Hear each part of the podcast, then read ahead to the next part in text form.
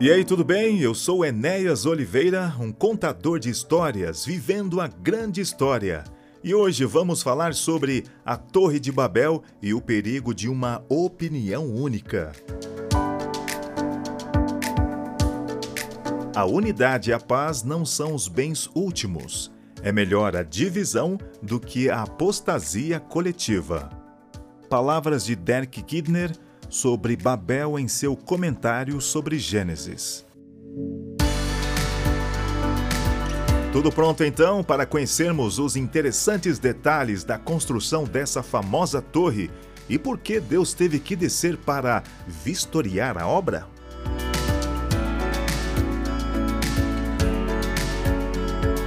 A narrativa da Torre de Babel pode ser dividida em quatro cenas. Vamos lá?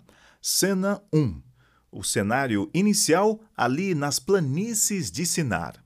Cena 2, a palavra humana para se construir uma cidade e uma torre. Cena 3, a palavra divina de desconstruir, confundindo a linguagem. E cena 4, o cenário final, a dispersão das nações. A história também é igualmente dividida em diálogos entre humanidade e Deus. O primeiro diálogo caracterizam a humanidade e o segundo diálogo caracterizam Deus. Com esses detalhes, então, vamos ao texto bíblico.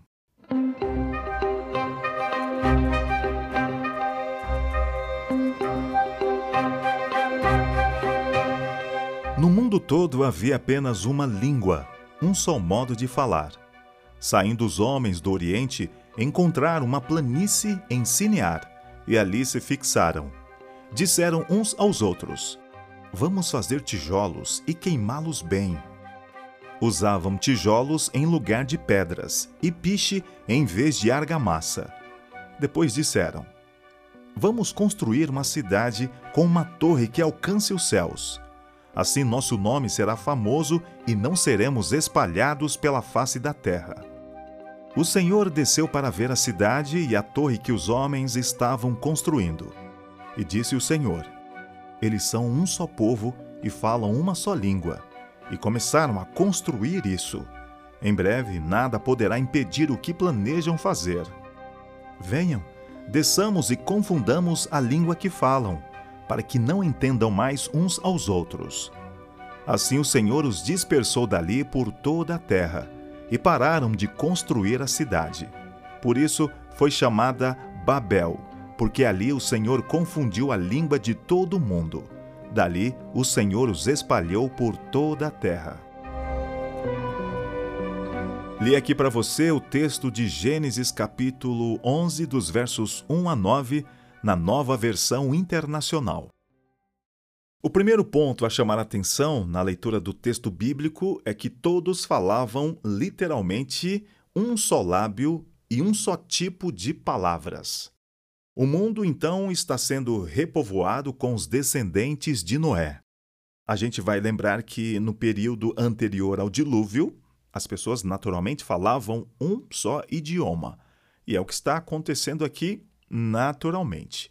Um só idioma um só lábio e um só tipo de palavras, indicando não só uma única língua entendida por todos, mas também a ausência de diferenças de dialeto. A pronúncia e o vocabulário eram os mesmos entre todas as pessoas. A unidade de linguagem caminha para a unidade de descendência, e uma linguagem comum promove a unidade de pensamento e ação. Pesquisas modernas baseadas em comparação gramatical demonstraram conclusivamente que todos os idiomas conhecidos estão relacionados entre si e que provêm de uma única linguagem original.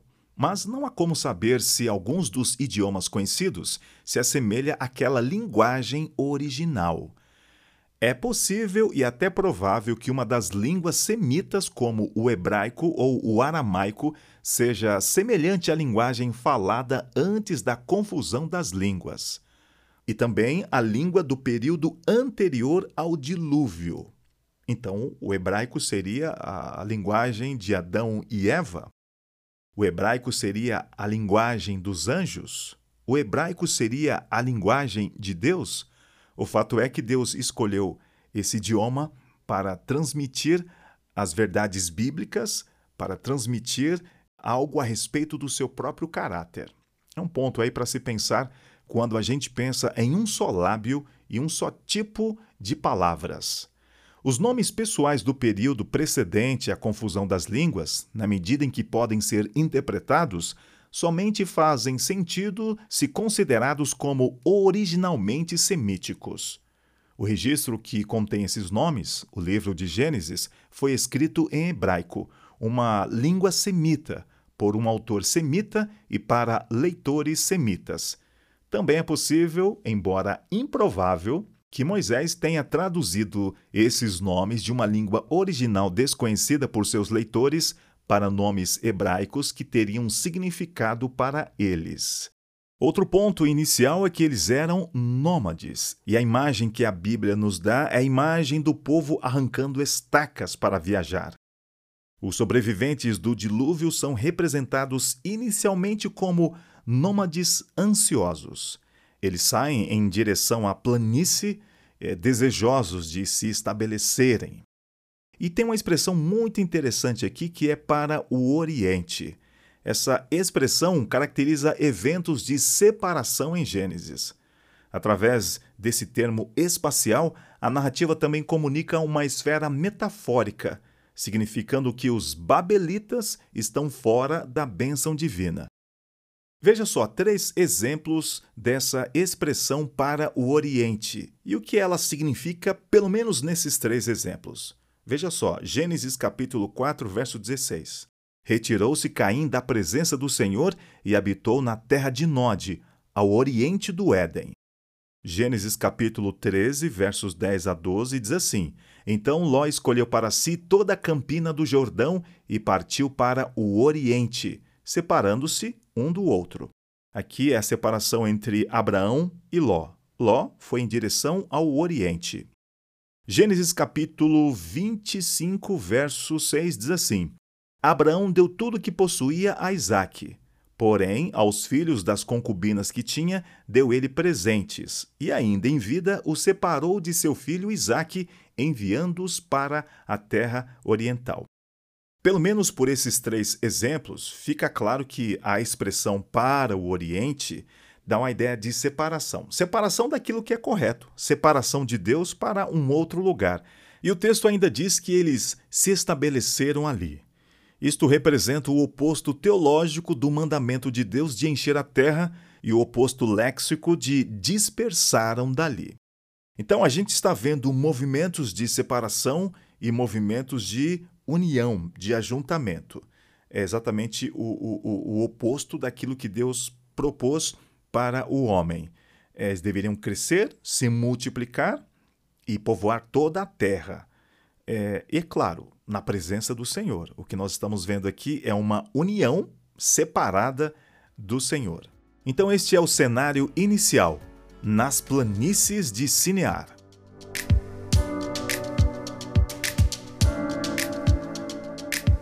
Agora vamos para o cenário 2. E aqui nós temos a palavra humana e a palavra é construir construir uma cidade e uma torre. É uma leitura rápida e a gente não guarda tantos detalhes assim na nossa mente, mas não era só uma torre, era também uma cidade. E disseram uns aos outros, ou seja, eles entraram em acordo sobre o que iriam fazer. Então, no olhar bíblico, eles estão chamando a responsabilidade e condenação para eles mesmos. A planície de Babilônia, de formação aluvial, era destituída de pedras de qualquer tipo, mas tinha um amplo suprimento de argila para a fabricação de tijolos. Em consequência disso, a Baixa Mesopotâmia sempre foi uma terra de edifícios de tijolos, em contraste com a Síria, onde as pedras são abundantes. A maioria dos tijolos, tanto em tempos antigos como nos modernos, eram secos ao sol, mas os tijolos para os edifícios públicos eram cozidos no fogo para se tornarem mais duráveis. Esse processo era empregado pelos mais antigos colonizadores da Mesopotâmia, como a Bíblia e a arqueologia o testificam. Ao escrever para os Hebreus, Moisés, que morou, viveu no Egito, uma terra de majestosos monumentos de pedra e edifícios públicos, Moisés explica que em Babilônia eram usados tijolos por causa da falta de pedras. Esse detalhe, como muitos outros, atesta a exatidão histórica e geográfica da narrativa do Gênesis. Para a construção da torre da cidade, eles não usavam argamassa, eles usavam o betume. Outro detalhe exato sobre os métodos de construção babilônicos. Na Mesopotâmia, há uma abundância de petróleo e produtos correlatos, e existiam poços de betume nas vizinhanças de Babilônia, bem como em outras partes do país. Por terem descoberto a qualidade durável do betume, os antigos construtores babilônicos usavam largamente no erguimento de edifícios. O betume une os tijolos tal ponto que é difícil ficar um tijolo inteiro quando o edifício é demolido. Na verdade, é quase impossível separar tijolos de ruínas antigas em cuja construção foi usado o betume. E, pelo que indica o texto bíblico, eles tinham uma, uma técnica diferente de edificação. O Egito, por exemplo, usava as pedras, e aí o exemplo das pirâmides, mas ali eram utilizados tijolos e betume na construção da cidade e da torre, que a gente vai ver agora. Eles disseram: Venham, edifiquemos para nós uma cidade, uma torre e uma cidade. O Caim havia construído a primeira cidade, talvez numa tentativa de evitar a vida nômade que Deus lhe havia imposto. O plano original de Deus requeria que as pessoas se espalhassem pela face da terra para cultivar o solo. A construção de cidade representava uma oposição a esse plano. A concentração de seres humanos sempre encorajou a ociosidade, imoralidade e tantos outros vícios. As cidades sempre foram berços de crime, pois em tal ambiente Satanás encontra menos resistência a seus ataques do que em comunidades menores, onde as pessoas vivem em mais contato com a natureza. Deus havia dito a Noé que repovoasse ou enchesse a terra. Contudo, temendo perigos desconhecidos ou imaginários, os homens desejaram construir uma cidade, na esperança de encontrar segurança nas obras de suas próprias mãos. Ignoraram que a verdadeira segurança vem somente pela confiança e obediência a Deus. Os descendentes de Noé que experimentaram rápido crescimento devem ter se afastado muito cedo da adoração ao verdadeiro Deus. Temendo que seus maus caminhos trouxessem novas catástrofes, buscaram proteção.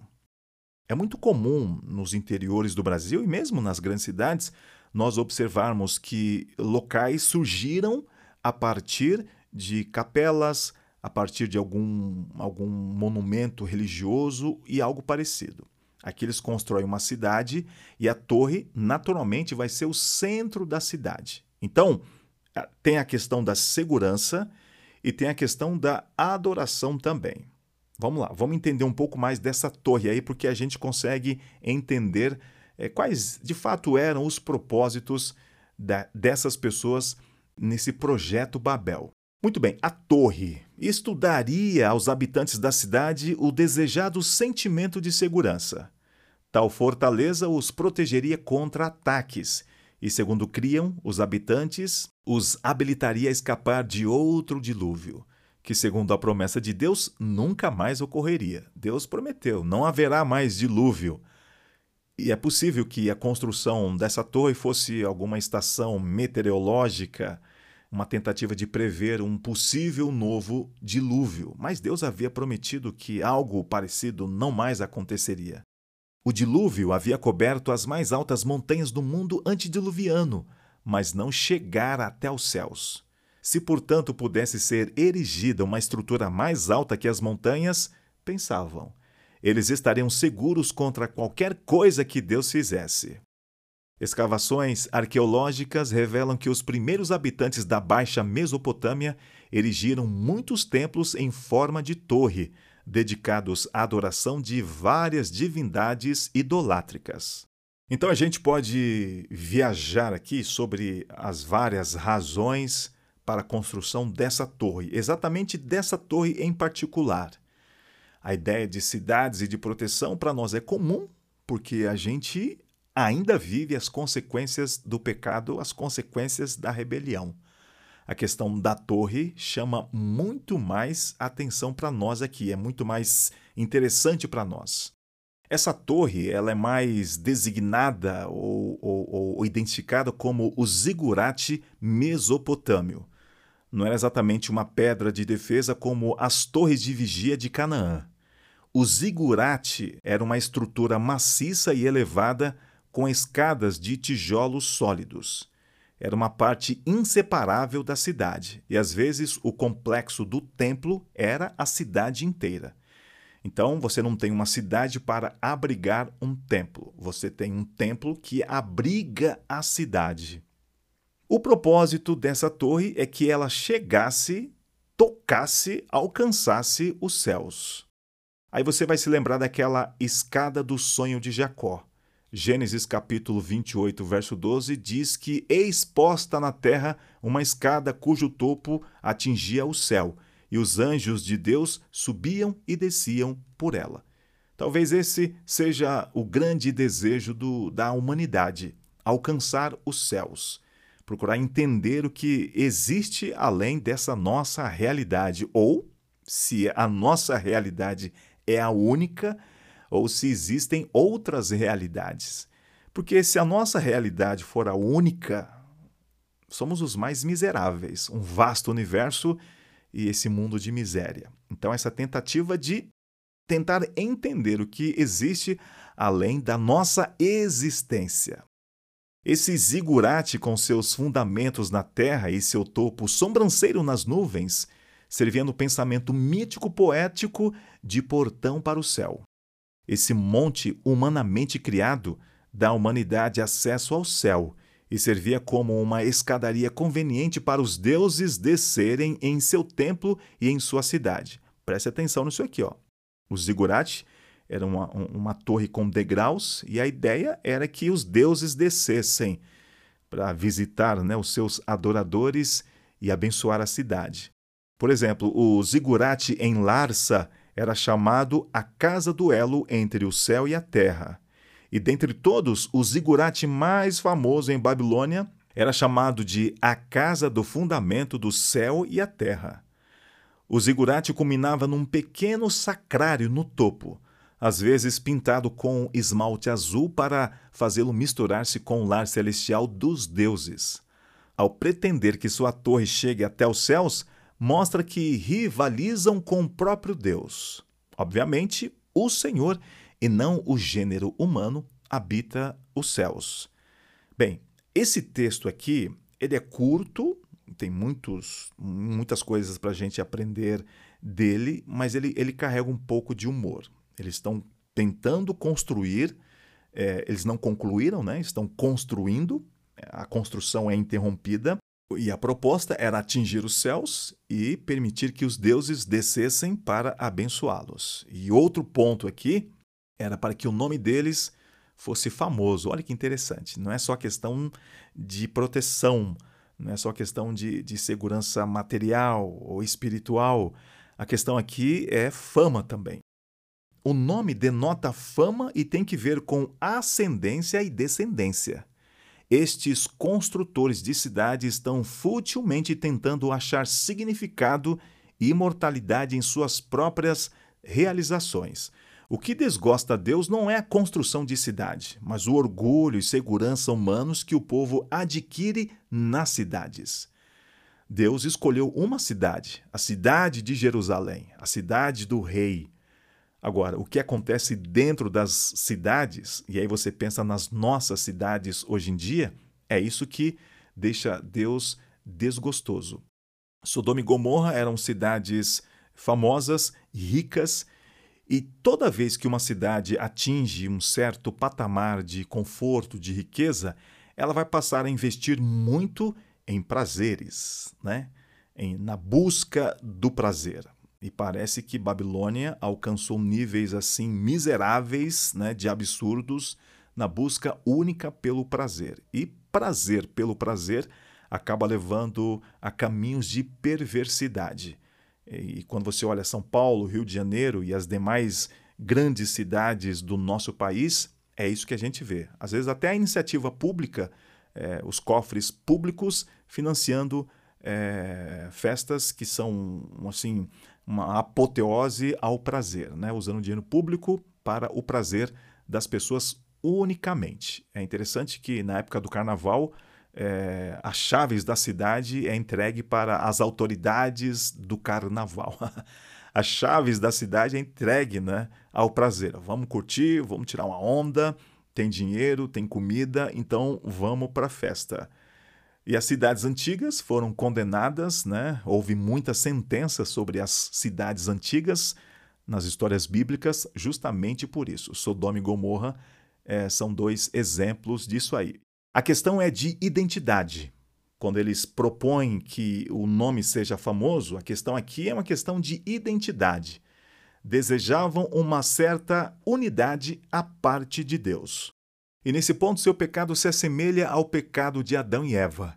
Transgridem as fronteiras e a proibição divinas a fim de satisfazerem aspirações materiais e espirituais independentemente de Deus. Assim, a torre, como um arranha-céu moderno, é símbolo de uma sociedade unificada e titânica que se autoafirma contra Deus, a qual lhes ordena que encham a terra. Ao invés de encher, se, se espalharem, se multiplicar, eles se juntam, criam a sua própria identidade, uma identidade rebelde.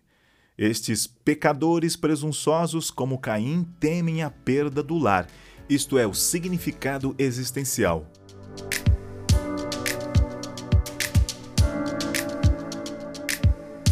Vamos agora para o terceiro cenário, a palavra divina. Se a palavra humana é construir, a palavra divina é desconstruir. E aqui começa um pouco de humor desse texto.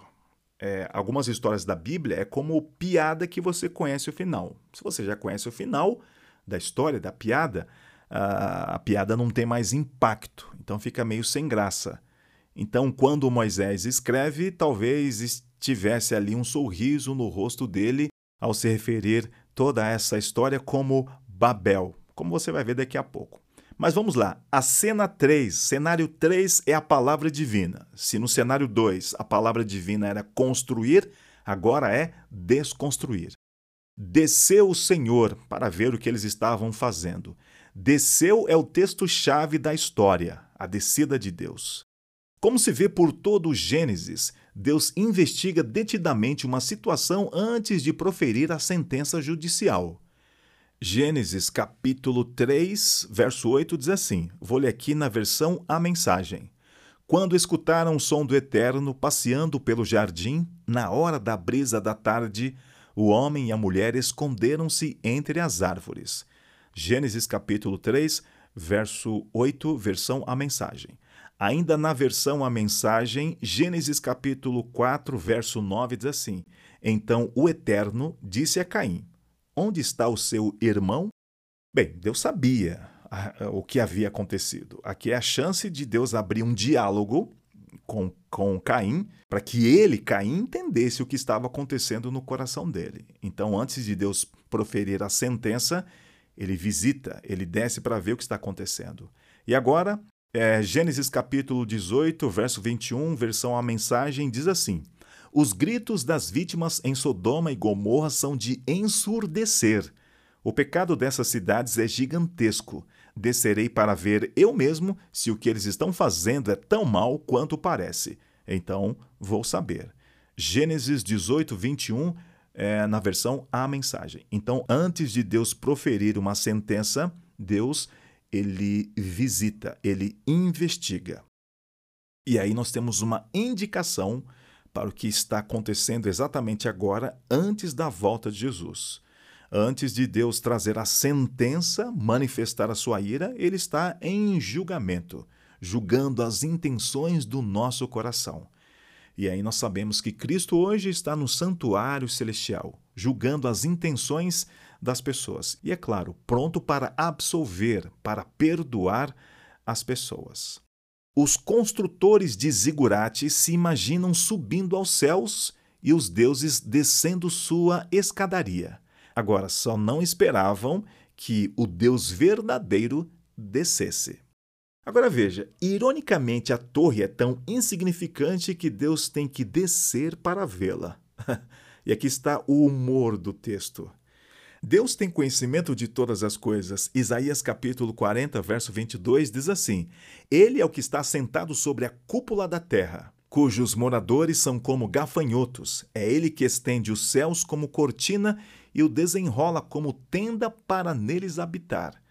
Aqui está o humor. Eles suposta, eles pretendem construir uma torre para alcançar o céu e Deus olha lá de cima. O que, que vocês estão fazendo aí? Vai, vai alcançar o céu mesmo? Peraí. aí eu vou descer para ver o que vocês estão fazendo. É tão insignificante que Deus precisa forçar a vista para ver o que eles estão fazendo.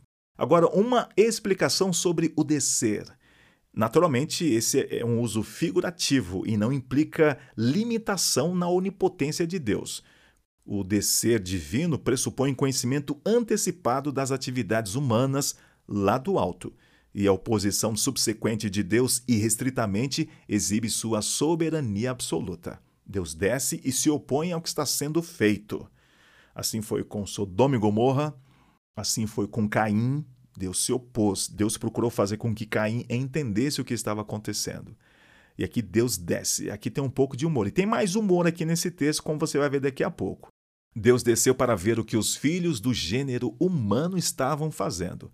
Isso enfatiza que os construtores não passam de um fiasco, de mortais terrenos. O próprio Deus afirma que é um só povo. Né? Deus está enfatizando o parentesco é, das pessoas e falando a mesma linguagem. Uma linguagem comum é a fonte de sua força e unidade, simbolizada pelo poder. Ou seja, se continuarem assim, até onde esse povo vai? Como diz o próprio texto bíblico, nada será impossível. Ou, literalmente, tudo o que planejarem fazer, nada os impedirá.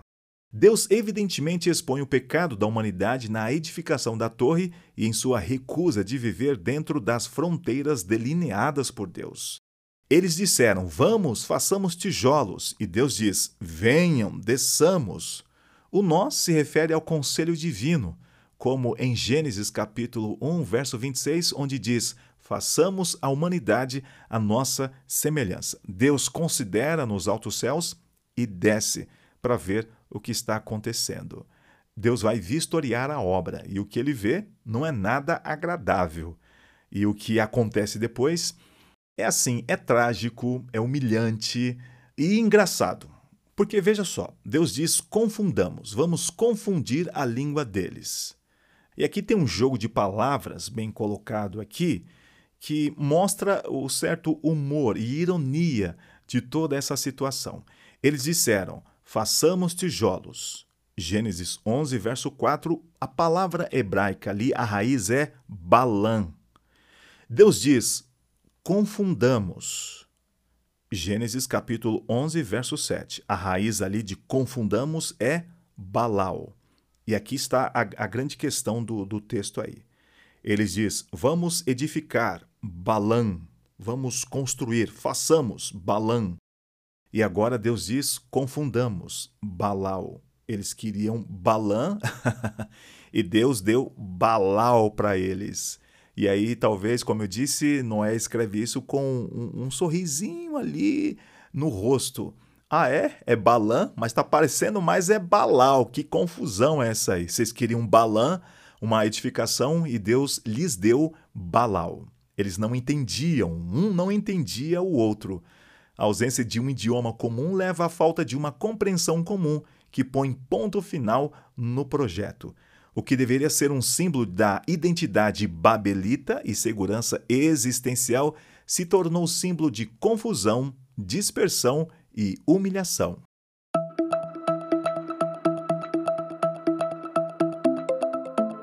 Os primeiros intérpretes rabínicos e cristãos frequentemente atribuem a construção da Torre de Babel a Nimrod.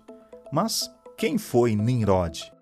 Em geral, explica-se que o nome é derivado do nome do deus assírio Nimurta. Foi um dos líderes de destaque entre Noé e Abraão. Era filho ou descendente de Cuxi, mas se distinguiu mais que os outros filhos de Cuxi mencionados em Gênesis 10, versos 7 e 8, os quais são apenas citados como chefes ancestrais de tribos. Nimrod é caracterizado como um poderoso caçador, monarca e fundador do primeiro reino na Terra, além de construtor de várias cidades famosas como Babel, Uruk, Acade, Nínive e Calá. Em Miqueias capítulo 5, verso 6, a Síria é chamada de terra de Nimrod, e até os dias de hoje o nome de Nimrod ocorre em sítios de ruínas. Por exemplo, o sítio da antiga Calá, na Síria, é hoje chamado de Nimrud, e o da antiga Borsipa, em Babilônia, é denominado Birs Numrud.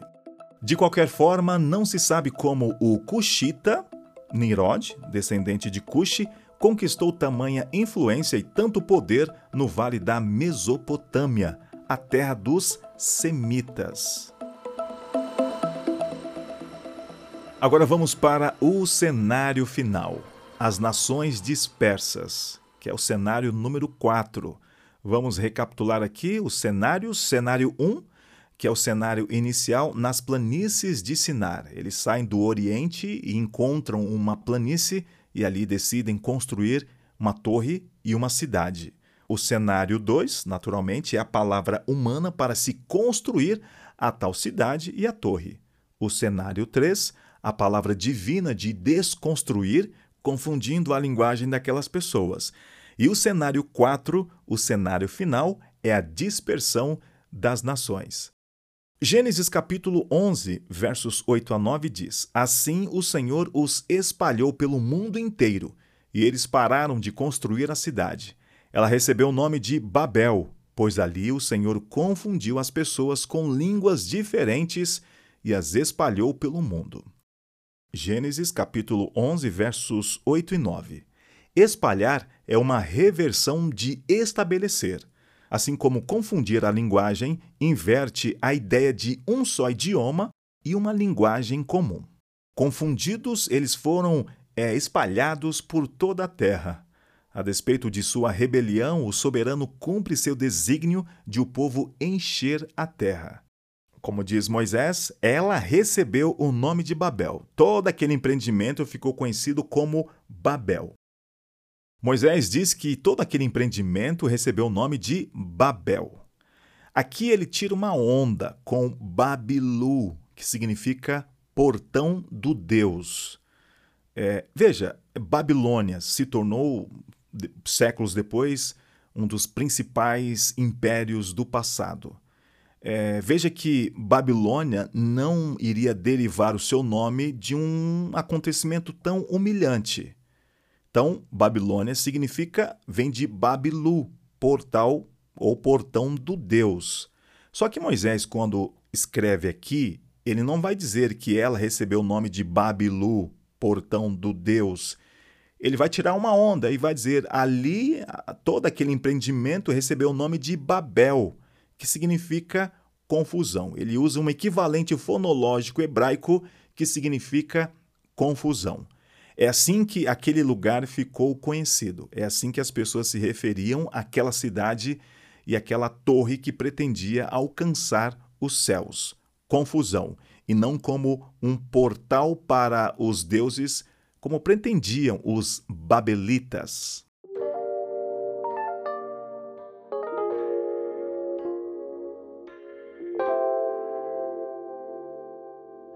Partindo aqui para a conclusão deste episódio, deixa eu tirar algumas, algumas lições e algumas reflexões, assim, mais voltando para o nosso dia a dia, nessa questão de cultura, nessa questão de tecnologia, porque eles utilizaram uma, uma técnica nova, uma tecnologia nova. E tecnologia não é só o nosso celular. A tecnologia é o conhecimento de é, um conhecimento avançado que vai trazer é, conforto, segurança para as pessoas. E ali estavam utilizando alguma técnica avançada na edificação de cidades e no caso da torre. Então nós temos algumas questões aqui. A soberania de Deus, Deus sabe todas as coisas, Deus desceu não que ele estava sendo surpreendido, mas ele sabia de todas as coisas. Nós temos a questão da tecnologia, a influência da tecnologia na nossa vida, a gente lê o mundo pela tecnologia. A gente vive hoje pela tecnologia. A tecnologia já está tomando um lugar muito importante na nossa vida. É, ninguém entra mais na internet. Nós estamos na internet. E a internet está literalmente em nosso corpo. É, hoje ainda a gente carrega o celular no corpo, mas já existem tecnologias para você vestir a internet, para você ter a internet literalmente conectada, né? costurada no seu corpo. Roupas, é, óculos inteligentes, pelo que parece já é uma, uma próxima etapa aí desses brinquedinhos tecnológicos virtuais tem esse lance aí do meta do, do Mark Zuckerberg, mas está todo mundo descrente quanto à, eficácia desse, desse projeto aí do, do metaverso. Mas o fato é que nós lemos o mundo através da tecnologia. Nós estamos alimentando a tecnologia para a tecnologia nos alimentar. Então, daqui a pouco nós teremos diagnósticos psicológicos baseados em inteligência artificial. Nós estamos munindo as inteligências artificiais para que em algum momento eles ditem, uh, elas, né, as tecnologias, ditem o nosso modo de vida. E a cultura? Ali nós tínhamos uma cultura única, unificada, uma só linguagem, um, uma só conduta, uma só maneira de ver o mundo, e isso acabou redundando em tragédia. Eu separei aqui alguns textos, quatro textos aqui do Justo Gonzalez em Cultura e Evangelho. Olha o que, que ele diz. Abre aspas. Se a confusão das línguas em Babel as impediu de continuar com seus sonhos idolátricos de grandeza, a confusão de cultura dos dias atuais, por mais que nos confunda, e que não gostemos dela, serve ao menos para lembrar a toda cultura que ela é parcial e finita, que não é a única que habita o planeta, que seu modo de ver e fazer as coisas não é um único factível. Em outras palavras, a diversidade de culturas serve de freio ante as tendências imperialistas de toda a cultura. Fecha aspas. Nós estamos chegando num ponto em que é, parece que é certo ter um único pensamento, uma única ideia, uma única opinião sobre todas as coisas. E quem diverge dessa única opinião corre o risco de ser cancelado, silenciado. E aqui, naturalmente, a gente deve destacar o respeito a todas as pessoas. Discurso de ódio não combina com aquele que prega o evangelho, preconceitos, Todo tipo de preconceito, de discriminação, não combina com aquele que prega o Evangelho. O, Evangelho abraça todas as pessoas. O Evangelho abraça todas as culturas, mas a gente não pode concordar com todas as culturas. Você me entende no que eu digo para você? O evangelho, ele vai precisa entrar em todas as culturas, mas tem coisas que a gente não pode concordar. Por exemplo, se fala muito é, em liberação da maconha a gente não resolveu o problema da nicotina, a gente não resolveu o problema do cigarro eletrônico, a gente não resolveu o problema é, da, da, da, da, bebida alcoólica e queremos é, conversar sobre legalização da maconha, nós não podemos concordar com isso. E os maiores sofredores, as maiores, as maiores vítimas, serão aquele povo da periferia, meninas e meninos da periferia. Mas para quem mora em condomínio fechado, nunca teve contato com barracos de madeira, nunca teve contato com esgoto a céu aberto, biqueiras, é, chacinas, grupos de extermínios, violência de todo tipo, acha conveniente querer discutir, por exemplo, liberação da maconha. Com essa cultura, a gente não pode concordar. Agora, o evangelho deve chegar a todas as pessoas. Outro texto aqui do Justo Gonzales, abre aspas. É necessário lembrar que, apesar de todas as dificuldades que a diversidade de culturas pode criar, a existência de uma única cultura criaria problemas ainda maiores. Problemas de uma soberba idolátrica semelhante à dos construtores da Torre de Babel. Fechando aspas aqui para o Justo Gonzales. Então, se pretende ter uma única ideia política, uma única ideia social, uma única ideia é, é, é, religiosa, e se eu não concordar, quer dizer que eu sou a praga, quer dizer que eu sou a, a escória da humanidade, a gente está chegando num, num ambiente assim. Como eu disse, aquilo que é nocivo, aquilo que desconstrói, aquilo que separa, aquilo que machuca, quem quer que seja, não é próprio do cristão. A gente está aqui para construir, para abraçar todas as pessoas. Mas a gente não pode concordar com certos caminhos que a humanidade está tomando. Mais um texto aqui de Justo Gonzales. Abre aspas. Por estranho que possa parecer, a confusão de culturas em Babel não é apenas um castigo, mas também uma bênção, porque põe um freio na soberba humana que imagina que pode chegar ao céu. A diversidade de culturas que Gênesis atribui à história de Babel é ao mesmo tempo castigo e libertação. Como castigo, causa confusão, falta de comunicação. Como diversidade, liberta toda a cultura de seus sonhos de universalidade. Fecho as aspas aqui para o texto de Justo, Justo Gonzalez. Então, a gente está chegando num pensamento único. Como eu vejo isso? Na mídia, jornalística, que tem a maioria dela, delas tem uma única linha. Se você se opõe, você está errado. Você deve ser eliminado de alguma maneira, ou silenciado, né, para ser mais, mais pacato aqui. Uh, a cultura, de modo geral, pensa de uma única forma. As séries, filmes, música.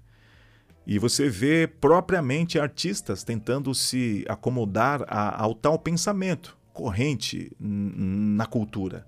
Senão ele não trabalha, senão ele não tem. Senão ele não vende ingressos. Senão ninguém vai ver a produção ou ouvir o que ele escreveu ou o que ele cantou. Mas muitas pessoas gostariam de se posicionar é, ou de ser mais é, autêntico em suas opiniões. Mas você não pode ser autêntico. O que, que estão pensando? Então é isso que nós temos que pensar também. Há um grande perigo aí é, em achar que a humanidade pensando em uníssono, ela está certa. Bem, há um tempo atrás se dizia muitas vezes né, que toda unanimidade é burra. E no caso aqui de Babel ficou bem comprovado que aquela unanimidade, todo mundo falando uma só linguagem, um só lábio e um só vocabulário, eles estavam errados e Deus desceu para comprovar isso. Agora, o que nós podemos aprender, por exemplo, sobre construção de arranha-céus? Eu, particularmente, gosto muito de andar é, pelo Centro Velho e o Centro Novo de São Paulo. A Faria Lima, a Berrine, a Paulista, a Pinheiros, a Lapa. Eu gosto de a, a, região aqui da Marginal é, da Marginal Pinheiros. Eu gosto muito de ver os grandes prédios de São Paulo. Agora lá na, na minha querida ZL, lá no Tatuapé, construíram o maior é, edifício da cidade de São Paulo. Ele é feinho, mas mas é o maior. São Paulo também é conhecida como a cidade dos prédios feios, né? dos edifícios feios. Tem muita coisa bonita, mas tem uns que é muito feio, a maioria talvez. E esse que já é chamado maior edifício de São Paulo, o espigão ali da ZL, do Tatuapé, o bichinho é feio. E eu penso que a construção desses arranha-céus fala muito de nossa engenhosidade, de nossa arrogância e também de nossa falha moral, no sentido de não protegermos uns aos outros e ainda assim querermos alcançar os céus. E o que dizer de construção de igrejas? A gente fala de construção de arranha-céus, de torres e de igrejas, porque tem umas aí que parecem é, mais é, shopping centers, né? Não vejo nenhum problema num complexo de serviços e salas para atender crianças, jovens, idosos e até dependentes químicos em ambientes de igreja. Acho que é isso que a gente precisa fazer. A questão é que muitas das então chamadas megachurches perderam sua influência depois que seus fundadores foram flagrados em escândalos financeiros e até sexuais. Ou ainda depois que um fundador de uma denominação falece, há uma confusão, olha aí, uma confusão de todo tipo e disputa pelo poder. E a pergunta que fica é a seguinte: tudo aquilo era em nome ou honra de quem? É sempre bom pensar né, nesses ministérios de tantas denominações. E às vezes você passa em determinadas igrejas, tem lá um banner e está lá escrito ministério, aí está lá o nome do casal, do, do, do, homem, né, do pastor, da pastora, da missionária. É estranho isso aí, né? É, é aquela coisa assim: olha, estamos aqui, fundamos, esse é o nosso projeto, essa é a nossa ideia, vem participar com a gente. E essas construções de arranha-céus, de igrejas, fala muito da ambição humana. As gerações mais recentes têm os pés no chão. querem soluções rápidas e práticas para os problemas do cotidiano das pessoas.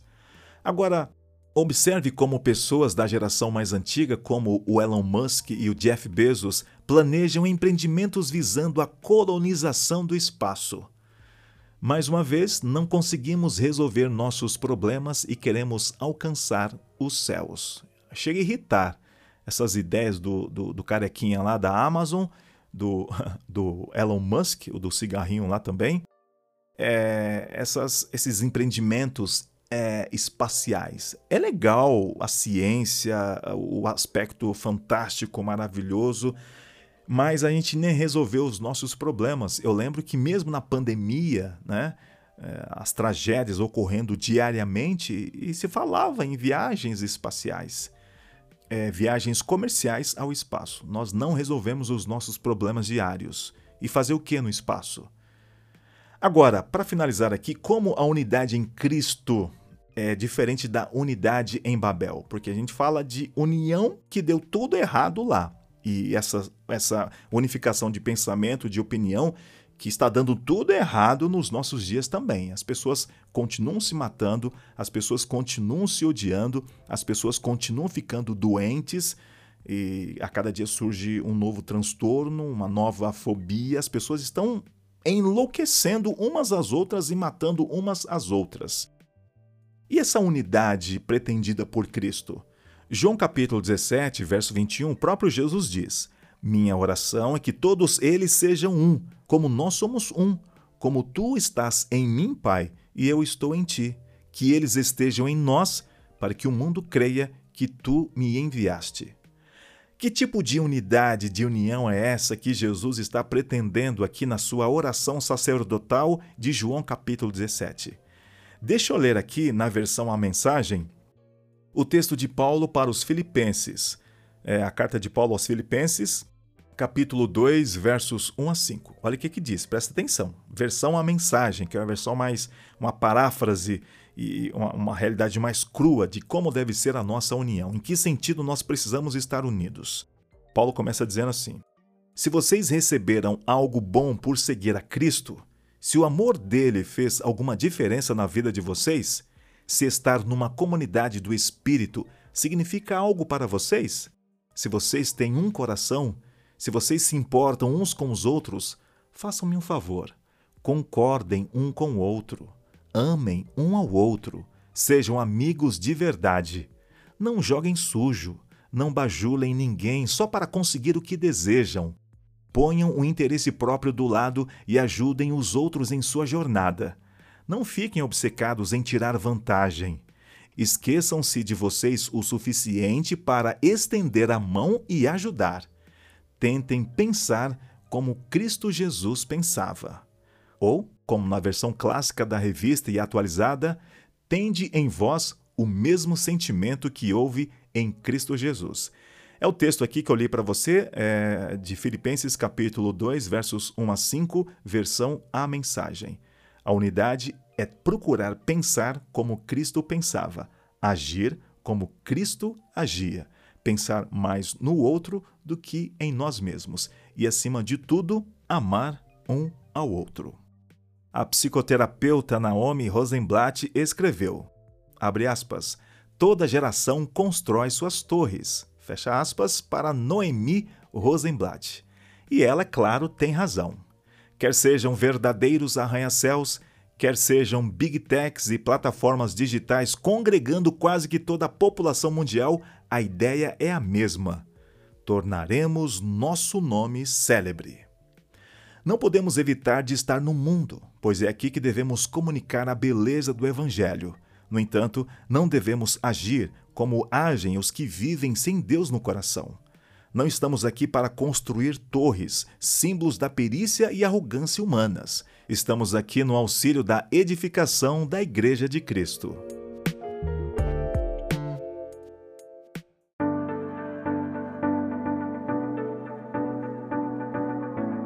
Ponto final em mais um episódio e o meu agradecimento por você ter chegado até aqui.